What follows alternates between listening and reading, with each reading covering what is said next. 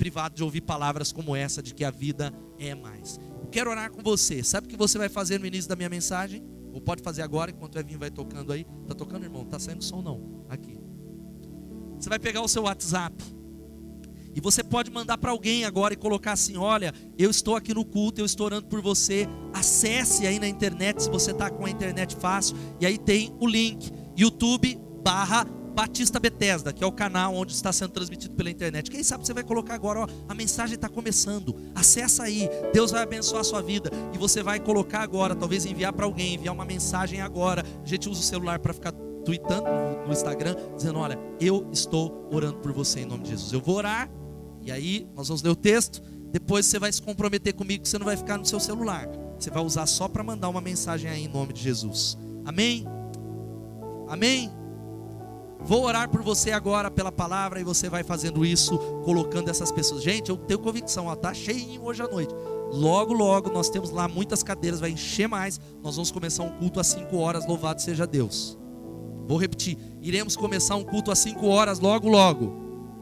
E depois às 8 horas, amém? E depois, se Deus quiser, outro às 11, às 3, às 4. Deus tem gente. Isso aqui é pequeno para as pessoas que Ele tem para alcançar em nome de Jesus. Deus amado. Pai, nós nos colocamos na presença do Senhor, dependentes e recebendo e colocando o nosso anseio de que a vida é mais. Queremos uma vida maior, uma vida mais larga, mais ampla, vida em abundância, vida de excelência. E eu clamo a Ti, como o Senhor fez nessa manhã, que o Senhor opere na vida do Teu povo de uma maneira poderosa, trazendo libertação, trazendo mudança, trazendo revelação, trazendo entendimento, dando ao teu povo uma ideia, trazendo contentamento no Senhor. E oramos, ó Pai, por esse mais um que queremos trazer para esse lugar, esse mais um que queremos levar para a célula. Suplicamos, ó Deus, que junto cada nome daqueles que frequentam essa igreja são milhares. Toca, visita, restaura e abençoa. Que nessas seis semanas nós possamos experimentar o que não experimentamos, em nome de Jesus para a glória de Jesus. Amém.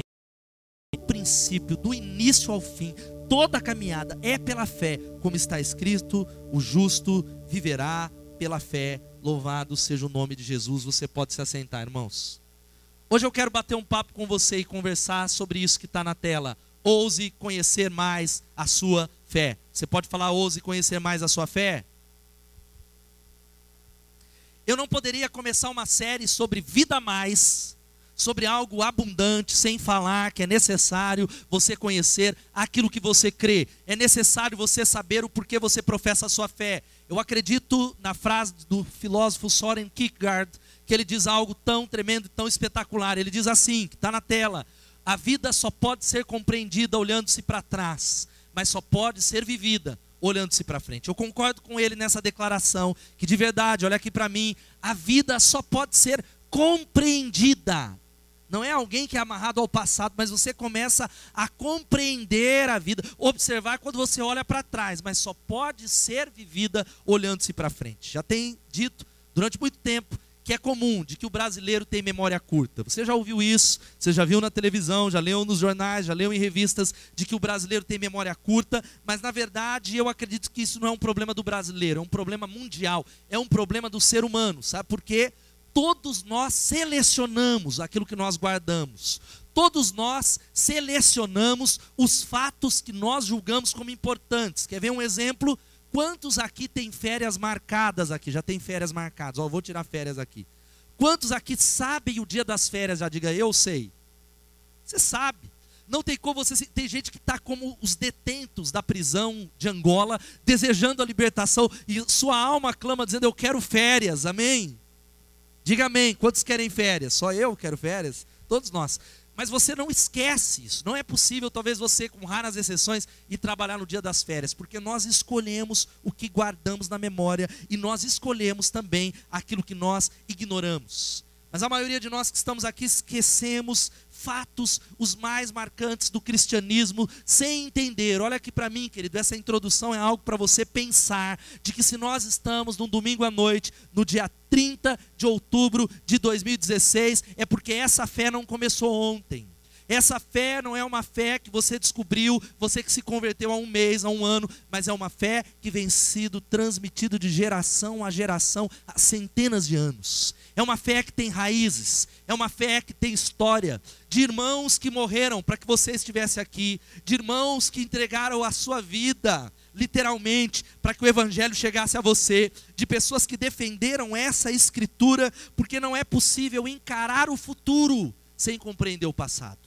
Não é possível você dizer, olha, eu vou para frente, eu quero crescer, a vida é mais, sem compreender que a nossa fé é uma fé que tem um fundamento histórico e para você ousar mais, esse é o meu desejo, você precisa compreender aquilo que você crê. Você sabe aquilo que você crê? Você consegue defender aquilo que você crê? Nós vivemos hoje no Brasil, vivemos hoje na nossa sociedade dois extremos. O primeiro extremo é aquele cristão, que você já ouviu eu falar isso, ouviu outras pessoas, que os muçulmanos têm os xiitas e os evangélicos têm os chaatos. Você concorda? Tem muita gente chata. É aquele crente que você olha para ele e diz assim, pastor, eu não quero ser como esse cara. Deus me livre, ele mais espanta pessoas de Jesus do que atrai. É o chato é um extremo. É gente que quer converter pessoas com base do legalismo, dedo na cara, como um profeta, aquele profeta que não vive aquilo que prega. O outro extremo, você sabe qual é?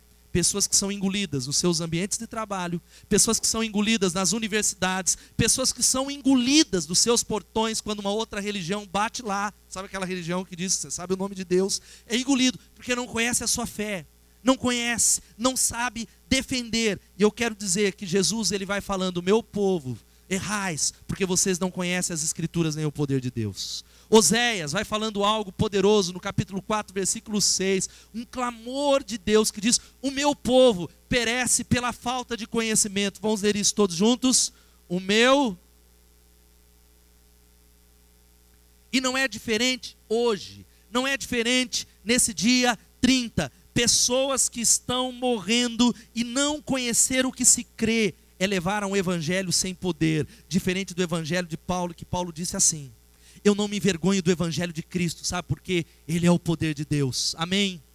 Ele é o poder de Deus para a salvação de todo que crê, porque no Evangelho se revela a justiça de Deus, uma justiça que é do princípio ao fim pela fé, porque o justo ele vive pela fé. Não conhecer isso não conhecer as Escrituras, não conhecer a sua fé, vir somente ao culto, ser alguém nominal, é não receber essa vida mais, essa vida excelente. E por isso você precisa entender, e por isso essa mensagem eu estou pregando era uma outra, mas no início da série eu decidi que o tema não poderia ser outro do que ouse conhecer a sua fé. Amanhã nós comemoramos algo muito interessante. Você sabe o que, que se comemora amanhã? Fora os jovens do live que ouviram isso ontem. Você sabe o que, que comemora? Hã? Halloween? É, live não vale, irmão. Você ouviu ontem.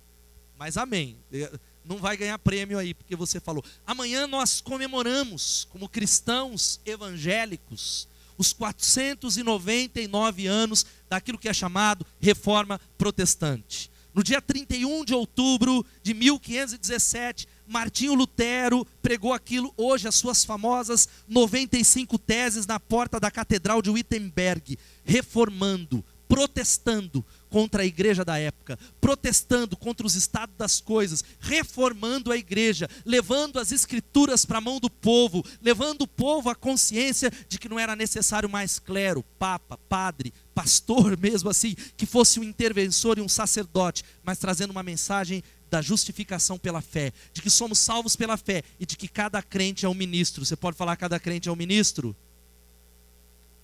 E antes de dar alguns conselhos para você, o Martin Lloyd Jones, grande doutor Martin Lloyd Jones, ele diz que existe dois perigos quando se trata de uma mensagem como essa, que é conhecer esses fatos. 499, que Halloween o quê? É, nada é preto no branco. O dia da reforma se comemora o Halloween para que você esqueça a raiz da sua fé.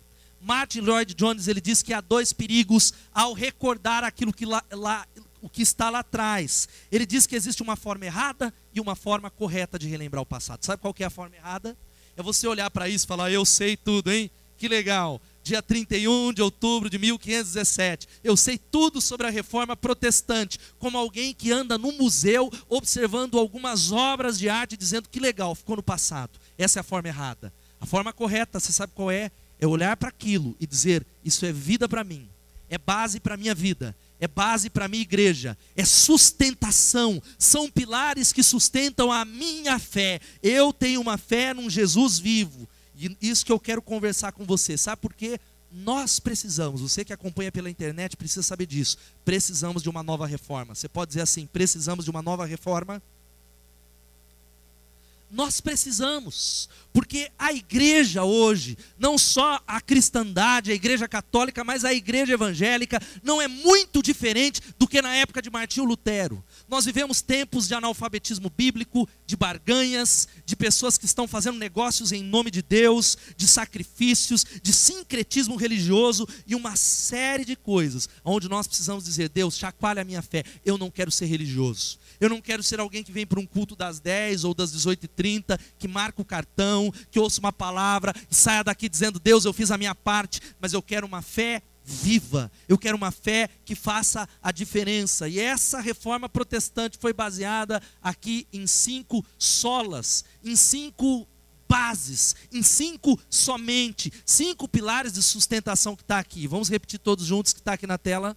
Sola Escritura sola Christus, sola gratia, sola fide e soli deu glória. A reforma, cinco, os cinco pilares, você sabe qual é?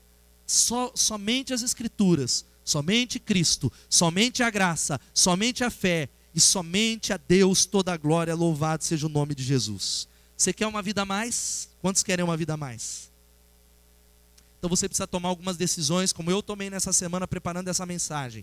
Pessoas nessa manhã tomaram algumas decisões. E quais são as nossas decisões para essa semana? A primeira que vai aparecer na tela é essa: eu decido que o que direciona a minha vida é somente a Escritura. Vamos falar isso todos juntos? Eu.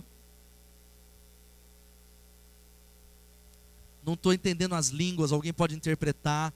Louvado seja Deus. Vamos falar todos juntos aqui? Eu decido que o que direciona é somente a Escritura. Num tempo, isso nós estamos falando de 499 anos atrás, a Bíblia estava esquecida, ela era até proibida a leitura para o meio do povo. Havia apenas alguns trechos nas missas e nos cultos que eram falados em latim. Martinho Lutero se levanta no poder de Deus e gastou anos da sua vida traduzindo a Bíblia para a língua do seu povo. Sabe qual que é a palavra? A Bíblia é a palavra de Deus. Você pode dizer amém? Num tempo de escuridão, nós precisamos relembrar que o que direciona a nossa vida é a Bíblia, porque a Bíblia é a palavra de Deus, porque a Bíblia na mão do povo protestante é a marca do crente. A marca do crente é a Bíblia. Durante muitos anos, o povo cristão foi conhecido como o povo do livro, o povo da Bíblia, o povo que não só tem esse livro dentro talvez da sua casa, mas um povo que tem esse livro como regra de fé e de prática. Um povo que sabe que todas as decisões, tudo aquilo que nós vamos fazer tem orientações de Deus nesse livro. Louvado seja o nome de Jesus. Não existe outra verdade acima da Bíblia. Não existe alguém que nós temos uma livraria, incentivamos, porque sabemos que quem lê sabe mais. Mas o único livro que é palavra de Deus, palavra inspirada do Senhor, é a Bíblia Sagrada. Essa biblioteca formada de 66 livros. Sabe por quê? Nós só conhecemos a Deus quando conhecemos a Sua palavra. Não há outra maneira de conhecer a Deus distante da palavra. O Tozer ele disse: Deus não está em silêncio. A natureza de Deus consiste em falar. A segunda pessoa da Trindade é chamada palavra. A Bíblia é o resultado inevitável do falar contínuo de Deus e a infalível declaração da sua mente. Ele escolheu se revelar, sabe como? Através da Bíblia, através da palavra dele. Mas a minha pergunta é: esse livro é o seu manual de fé, de direção? As suas decisões são baseadas consultando as Escrituras, lendo as Escrituras, meditando nessa palavra de dia e de noite, porque Josué vai dizendo que a chave para o sucesso, você sabe qual é? Que as palavras do livro dessa lei não se apartem da tua boca. Que você medite de dia e de noite nas palavras do livro da lei, e quando você fizer isso, você sabe qual que é o resultado? Sucesso. Amém? Sucesso. Sucesso pleno. Quantos querem sucesso e vida excelente, digam amém. Não há sucesso sem um relacionamento, um entendimento da palavra de Deus. Na quinta-feira nós tivemos no Summit em Campinas, essa palestra nós não teremos aqui, que foi uma palestra ao vivo, mas um homem de Deus lá, o Reinaldo Moraes, que é um cristão, um dos homens mais ricos do Brasil, ele deu uma palestra e ele começou a falar como é que ele começou no mundo dos negócios Um jovem com um desejo muito grande de crescer, de empreender, sem muito dinheiro, mas com muito senso de oportunidade, começou o seu casamento do zero, sem dinheiro, sem dinheiro para nada apenas com uma ideia na cabeça, e sabe qual foi o testemunho? Ele disse: Olha, durante longos anos, eu e a minha esposa levantávamos três horas da manhã, líamos a palavra para pedir direção de Deus. Deus direciona o meu caminho. Deus, nós não sabemos o que fazer. Fala conosco, prospera o nosso caminho. Sabe qual foi o resultado? Durante depois de mais de 20 anos, esse homem foi prosperando, prosperando, prosperando, até que ele passou a ser o dono dos, um dos maiores frigoríficos de todo o Brasil. Amém? Amém, querido? Prosperidade na palavra. Em 2013, ele narra, você pode adquirir o livro dele, Segredos de Pai para Filho, por causa da crise mundial, ele perdeu tudo.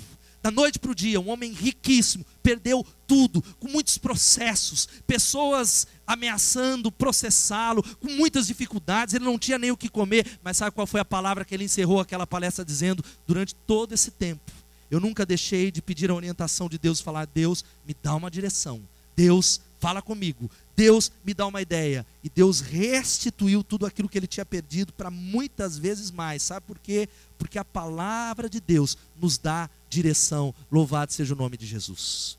Eu não estou falando que a sua história é como a dele, eu estou falando que esse livro tem direção. Esse livro transforma a nossa vida. Esse livro, a palavra de Deus, 1 Timóteo vai dizendo que toda a escritura é inspirada por Deus e útil para o ensino, para a repreensão, para a correção e para a instrução na justiça, para que o homem de Deus seja apto e plenamente preparado para toda para toda Querido, você precisa acreditar nisso se você é um discípulo de Jesus. Se você é um discípulo de Jesus, aqui está as palavras de Jesus, a mente de Deus, o coração do Deus que você diz que segue, tudo aquilo que ele tem direcionado sobre casamento, sobre trabalho, sobre namoro, sobre finanças está nesse livro. E a reforma resgatou o conceito da autoridade vital da palavra de Deus. A Bíblia tem que ser autoridade sobre tudo que nós vamos fazer. Agora, sabe por que ela não é? Sabe por que nós somos jogados de um lado para o outro? Porque a gente tem muita opinião e nós não oramos e não conhecemos esse livro. Nós não conhecemos o manual do fabricante. Não meditamos, não entendemos. Achamos um livro difícil, um livro chato. Mas eu quero dizer para você que Salmo 119, 99. O salmista vai dizendo: Eu tenho mais entendimento do que todos os meus mestres, porque eu medito nos teus testemunhos. Louvado seja o Senhor. Uma história que vai contando que um evangelista estava vendendo novos testamentos no Zimbábue, na África, numa das ruas, e ele ofereceu o um Novo Testamento para um dos homens que estavam sentados na calçada. Pelo que aquele homem, ele debochou da palavra de Deus e ainda fez um desafio. Ele disse: Olha, se você me der esse livro, eu vou fumar todas as páginas, vou usar para fumar a minha maconha nesses livros. E aquele homem que vendia Bíblias, numa ideia, num rompante de coragem daqueles que são cheios do Espírito Santo, falou assim: opa, opa, eu te dou esse livro sim, mas com um compromisso. Você vai se comprometer comigo que antes de fumar, você vai ler cada uma dessas páginas. O homem consentiu, ele deu o Novo Testamento, e aí ele foi embora. Muitos anos depois, estava lá Gambard Taylor, que era secretário executivo da Sociedade Bíblica do Zimbábue, ele estava num culto como esse, assentado, quando o preletor tomou a palavra e disse assim, olhando para a direção dele, ele falou: Olha, esse homem aí, ele não me conhece, ele não sabe quem eu sou, mas há 15 anos atrás, ele tentou vender para mim um Novo Testamento. Eu debochei da palavra e eu falei para ele que eu não só iria, eu não iria ler, mas eu iria fumar cada uma daquelas páginas.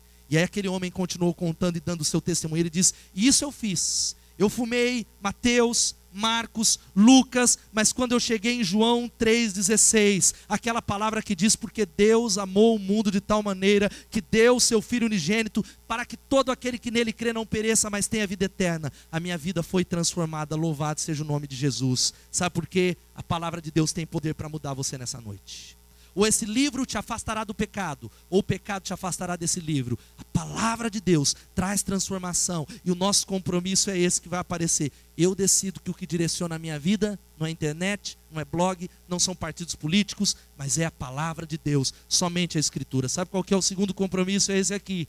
O segundo compromisso é esse. Eu decido que a minha vida será centrada somente em Cristo. Vamos falar isso? Solos Cristos, somente em Cristo. Ele é o centro, ele é o Rei dos Reis e Senhor dos Senhores. A igreja está fundamentada. Sabe qual é o fundamento da igreja? Jesus Cristo. Sabe quem nós servimos? Jesus Cristo. Sabe porque nós estamos aqui? Por causa de Jesus Cristo. Ele é a videira, ele é o centro. A palavra de Deus vai dizendo: porque dele e para ele são todas as coisas. Glória, pois, a ele eternamente. Amém.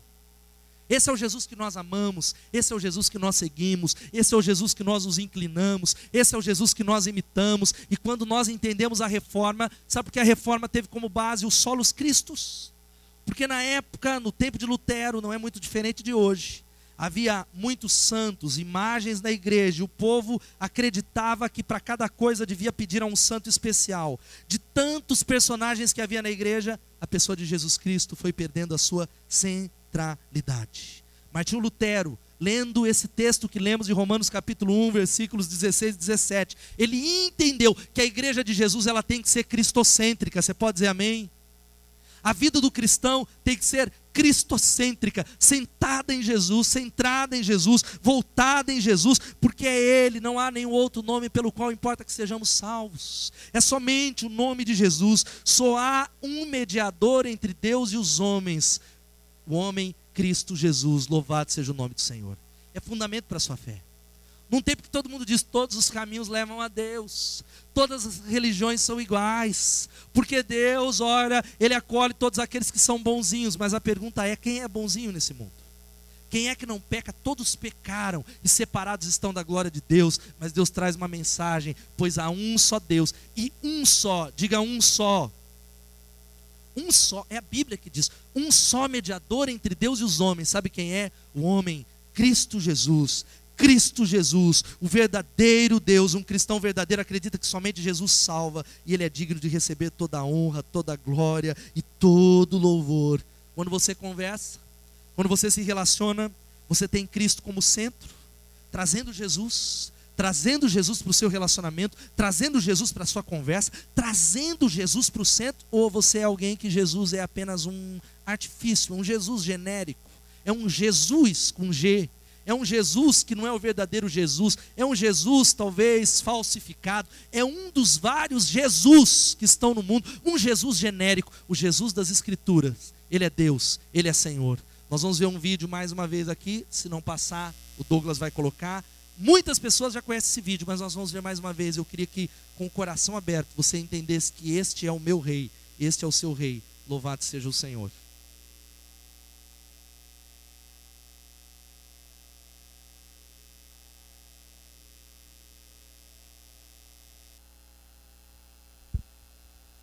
The Bible says, My king is the king of the Jews.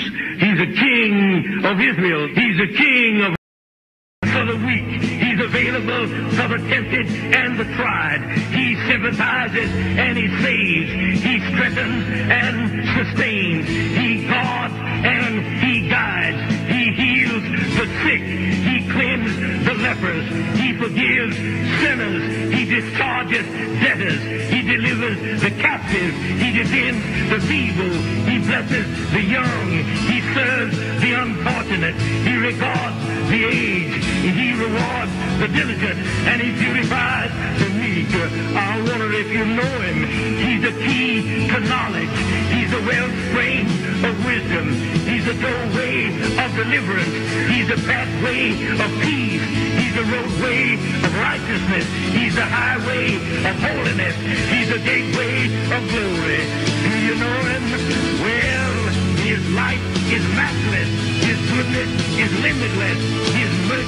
Is everlasting. His love never changes. His word is enough.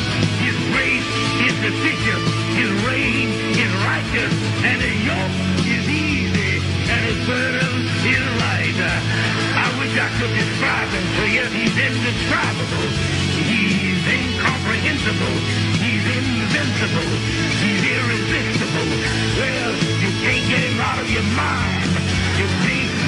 get him off of your head. You can't outlive him, and you can't live without him. Well, the Pharisees couldn't stand him, but they found out they couldn't stop him. Pilate couldn't find any fault in him. Terror couldn't kill him. Death couldn't handle him, and the grave couldn't hold him. Yeah! Esse é o nosso rei, aplaude o Senhor.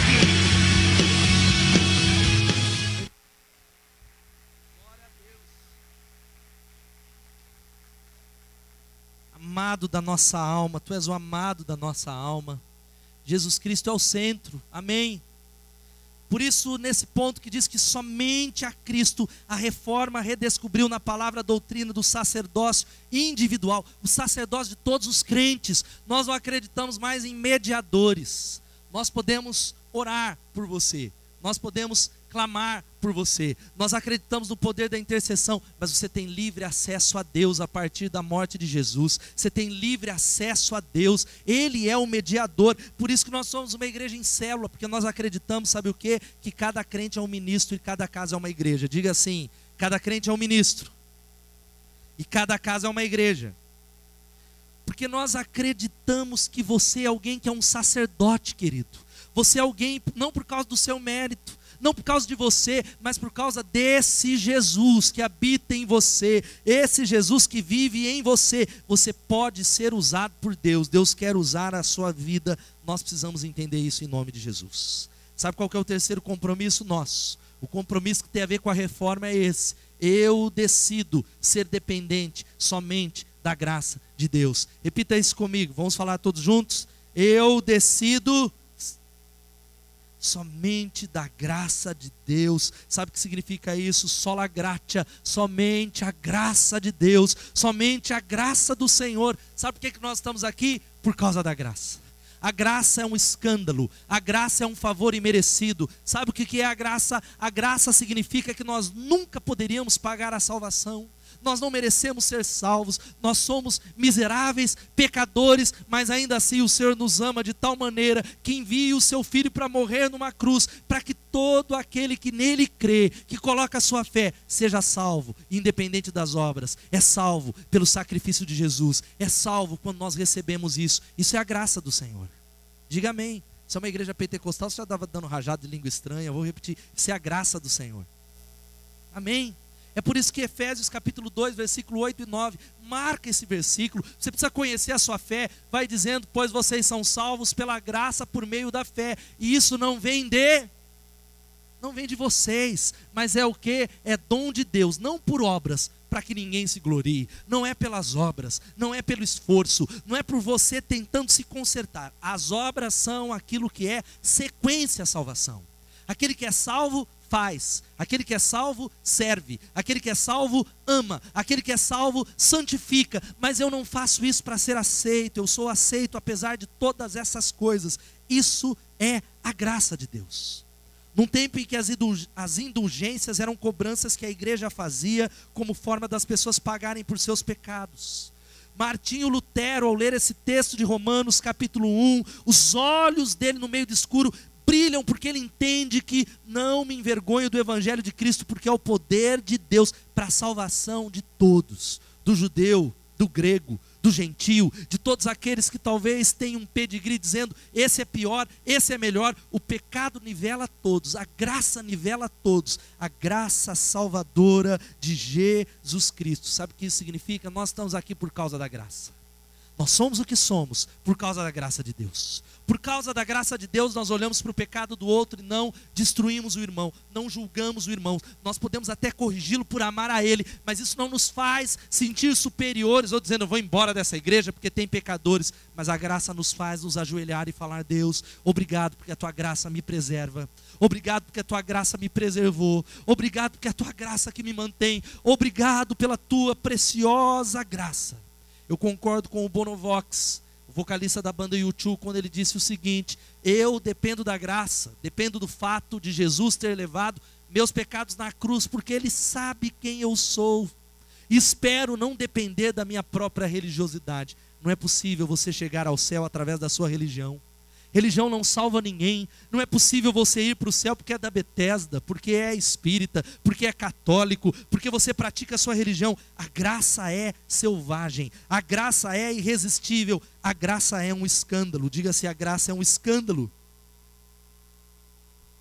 Sabe por que, a graça é um escândalo? Porque nós não compreendemos a graça de Deus. Nós vemos testemunhos como aquele que nós vimos agora há pouco da, da cadeia, do presídio Angola, e vimos homens ali que têm dezenas, centenas de assassinatos serem transformados pela graça de Jesus, serem mudados, serem novas criaturas, nascerem de novo, porque, como diz o J. E. Packer, eu concordo com ele, ele vai dizendo, esse grande teólogo e escritor, nosso entendimento do cristianismo não pode ser maior do que a nossa apreensão da adoção, de todos os dons da graça adoção é a maior. Você sabe o que é a graça? A graça significa que você estava afastado de Deus, longe de Deus, bastardo, longe da família de Deus. Mas sabe o que Deus faz? Ele o adota, ele o ama, apesar de você, ele é apaixonado por você.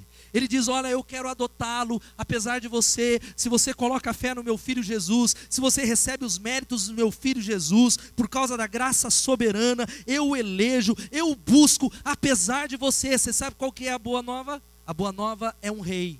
Um rei que escolheu meninas e meninas abandonados um grande rei que acolheu e adotou meninos e meninas abandonadas e fez com que esses meninos e meninas abandonadas, sabe que eles se transformassem em reis, em rainhas, em príncipes, em princesas, em sacerdotes, para a glória de Deus. Louvado seja o nome de Jesus, porque essa história não é um conto de fadas. Deus fez isso comigo e com você.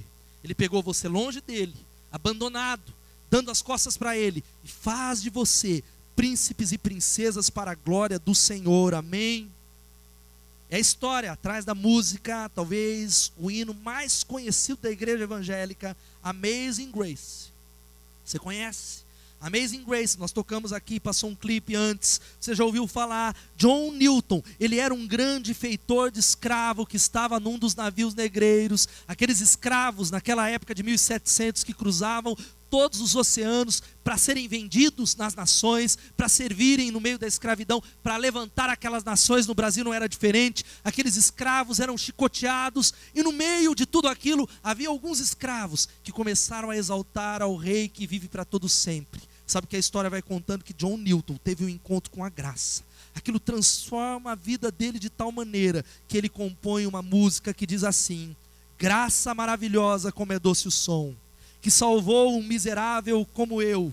Eu estava perdido, mas agora eu fui achado. Era cego, mas agora eu vejo. Foi a graça que ensinou meu coração a temer, e a graça aliviou meus medos. Como preciosa essa graça apareceu. A hora em que eu acreditei, através de muitos perigos, labutas e armadilhas, eu cheguei. É a graça que me trouxe em segurança até o momento.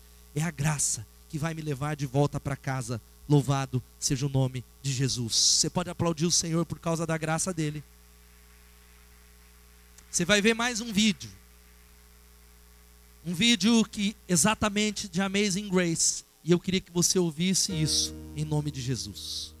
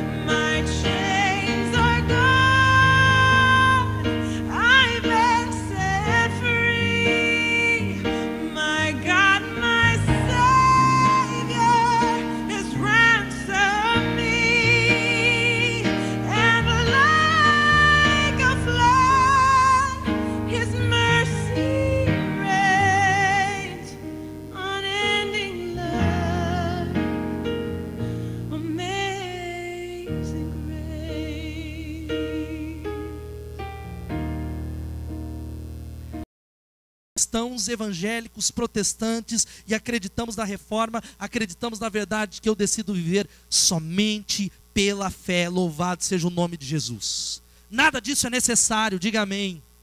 Nada disso, não é necessário intermediários, amuletos, coisas, porque através da fé você tem livre acesso a Jesus. Através da fé, e como diz em Hebreus capítulo 11, versículo 1, a Bíblia diz que Fé é a certeza das coisas que se esperam e a convicção de fatos que não se veem. Sem fé é impossível agradar a Deus. A fé faz a diferença na sua vida. Faz muita diferença você estar aqui cantar com fé. Faz muita diferença você ouvir a palavra com fé. Faz muita diferença você orar com fé. E fé não tem a ver como você se sente. Fé não é como você está. Porque o problema é que você está aqui talvez não muito bem você está aqui talvez com uma série de problemas e você me diz, pastor, você nem sabe o que eu passo. Eu não sei, mas existe um Deus que sabe, ele é agradado. Ele é agradado quando nós dizemos para ele: Deus, eu sou fraco. Deus, eu não posso resolver. Deus está fora do meu alcance, mas eu creio em ti. O Senhor pode todas as coisas. Por isso nós não precisamos mais reverenciar objetos visíveis nem fazer uma grande caminhada para agradar a Deus. A fé é invisível. Por isso, aqueles que declaram isso, olha, eu decido viver somente pela fé, não depende mais do que vem. Não depende do que sentem mais. Não dependem daquilo que é visível, porque a realidade é escrita no reino espiritual. Você pode dizer amém? Muitas vezes nós chegamos nesse culto e quantas vezes nós parecemos que estamos naufragando, sendo engolidos. Mas sabe por que, que a palavra de Deus veio para dizer uma realidade que é essa? Ó, o justo vive pela fé. O meu alimento é a fé. Eu proclamo pela fé. Eu creio, eu declaro, sola fide, somente a fé. As minhas obras não nos salvam da ira de Deus, mas é a graça de Deus e uma fé única em Jesus Cristo. Eu creio em Jesus Cristo. Você crê em Jesus Cristo de verdade? Você crê nele? Mas essa fé é algo que você acredita porque ousar conhecer a fé não é falar, ah, pastor, eu creio no Jesus, Jesus é maravilhoso. Quantos creem que Jesus é maravilhoso? Eu creio que ele é maravilhoso. Você for no bar do Jacaré, no bar, qualquer bar dessa cidade, fala: vocês acreditam em Jesus? Oh, claro! Jesus é Jesus! Jesus é um amigo do peito, mas a vida dessas pessoas não mudam, porque a fé bíblica é uma fé onde você coloca a sua confiança. A fé bíblica é a fé em fatos, é a fé onde você pega a chave da sua vida e diz assim: Jesus, eu confio em Ti. Jesus, eu não quero mais viver do meu jeito. Jesus, eu acredito que a justificação pela fé somente é o progresso para a santificação.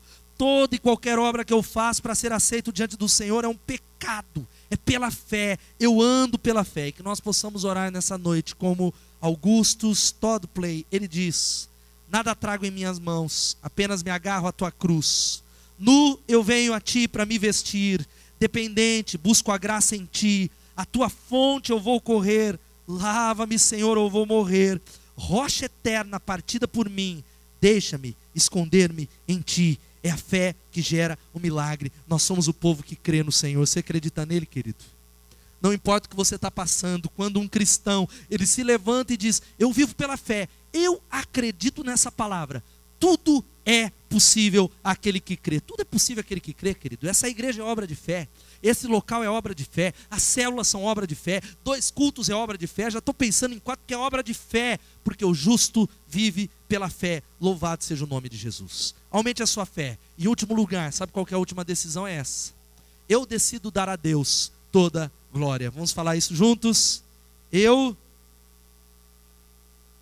só lhe deu glória, a Deus toda glória, somente a Deus toda glória, somente a Ele todo louvor. Sabe o que isso significa? Que você está decidindo tributar louvor e dizer: Deus é o primeiro lugar na minha vida.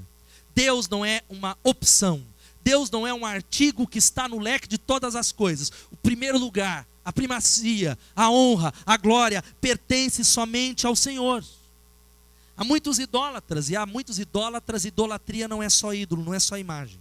O dinheiro pode ser um ídolo seu, o casamento pode ser um ídolo. Tem muitas pessoas que eu tenho visto que não estão avançando por causa de um casamento, por causa de um namoro, por causa de um relacionamento inadequado, por causa do dinheiro, por causa de uma série de coisas, por causa de filhos, por causa de time de futebol, por causa de uma série de coisas que podem ser ídolos. Talvez o seu ego, a egolatria. Sabe o que, que Isaías 42, versículo 8 vai dizendo?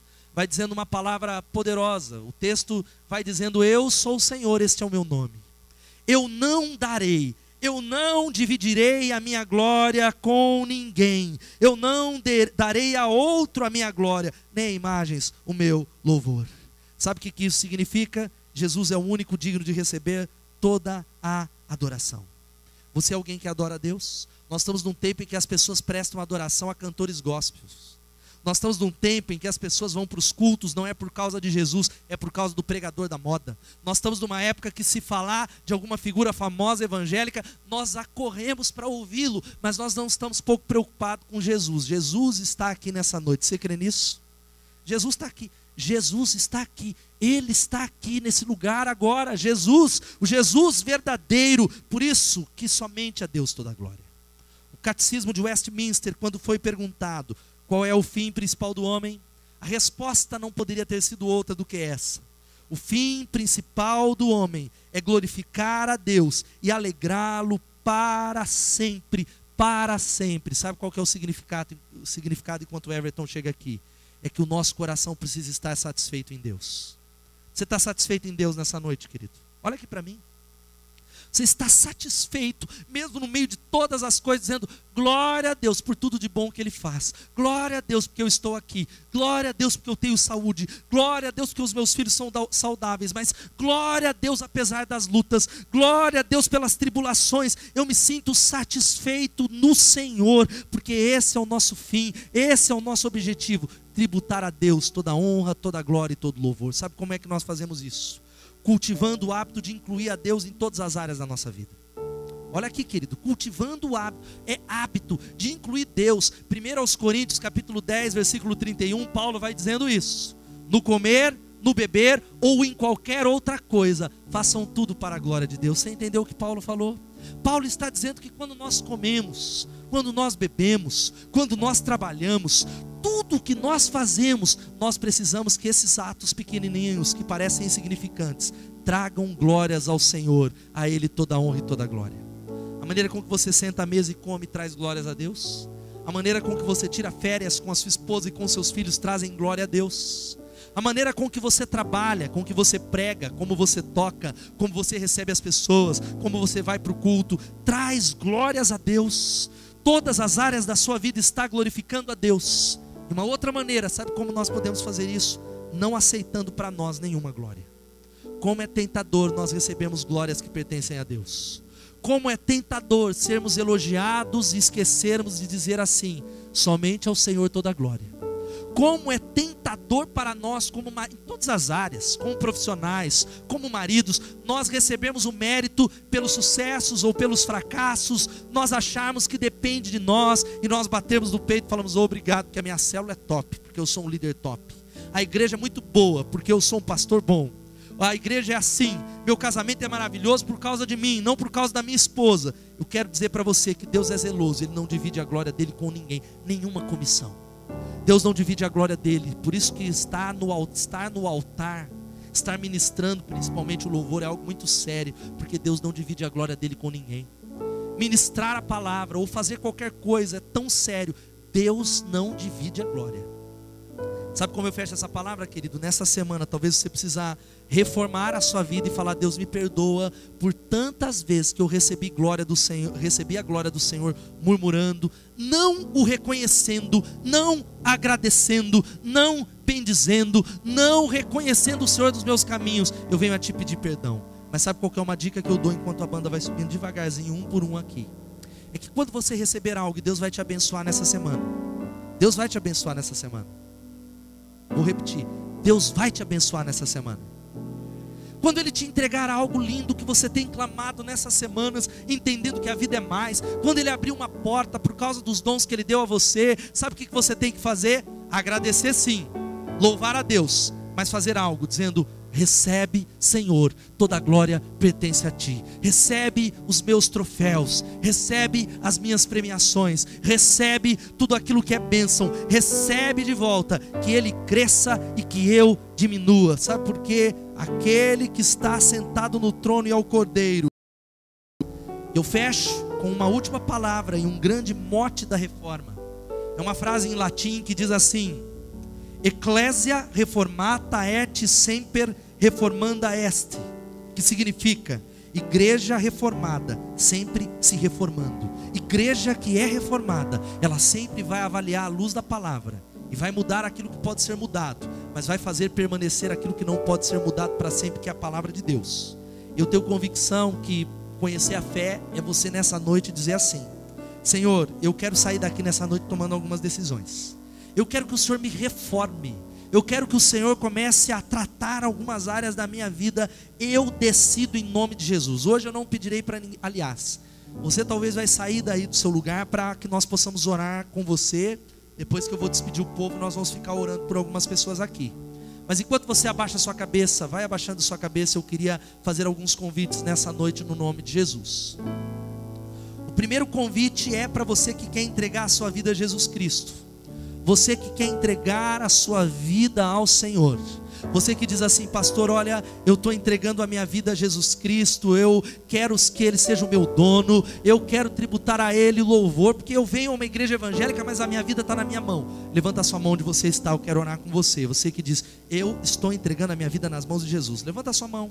Deus te abençoe. Deus te abençoe lá no fundo. Deus te abençoe aqui na frente. Tem mais alguém? Tem mais alguém? Levanta bem alto a sua mão. Deus te abençoe aqui do meu lado direito. Tem mais alguém dizendo: Eu estou entregando minha vida a Jesus. Deus te abençoe lá no fundo. Pode baixar sua mão. Tem mais alguém dizendo: Eu estou entregando minha vida a esse Jesus maravilhoso. Eu estou entregando a minha vida a esse Jesus. Segundo convite, você sabe qual é? É para você que está tomando uma decisão de começar uma jornada de excelência. Você que diz, pastor, olha, eu quero fazer o que eu nunca fiz para experimentar o que eu não experimentei. Esse ano será diferente, mas não vou esperar dia 1 de janeiro, não. Vai começar hoje. A vida é mais. E eu estou tomando algumas decisões. Eu decido que a Bíblia é a minha única regra de fé e prática. Pedir para recepção só lá no fundo. Tem mais luzes que ficam acesas lá no fundo. Não é só uma, não. Acende lá. Eu tomo a decisão de que a Bíblia é a minha regra de fé e prática. Eu tomo a decisão de que Jesus é o centro. Eu tomo a decisão de que eu vou parar de malhar não sentido físico, mas de me esforçar, de ser culpado, é a graça de Deus, é a graça do Senhor. Eu tomo posse, é pela fé, e nessa noite eu estou dando a Deus toda a glória. Nós vamos encerrar cantando essa canção, Jesus seja o centro, e sabe o que você vai fazer? Eu quero pedir sim, se você quer receber uma oração muito específica, se você recebeu Jesus Cristo, se você de alguma maneira quer receber intercessão, porque sair do lugar diz muito. Às vezes você nem está crendo muito, mas quando você levanta do lugar e vem, alguma coisa no reino espiritual mexe. Nós queremos terminar cantando. Não vai embora antes dessa canção que você vai cantar a Jesus como a sua resposta. Você vai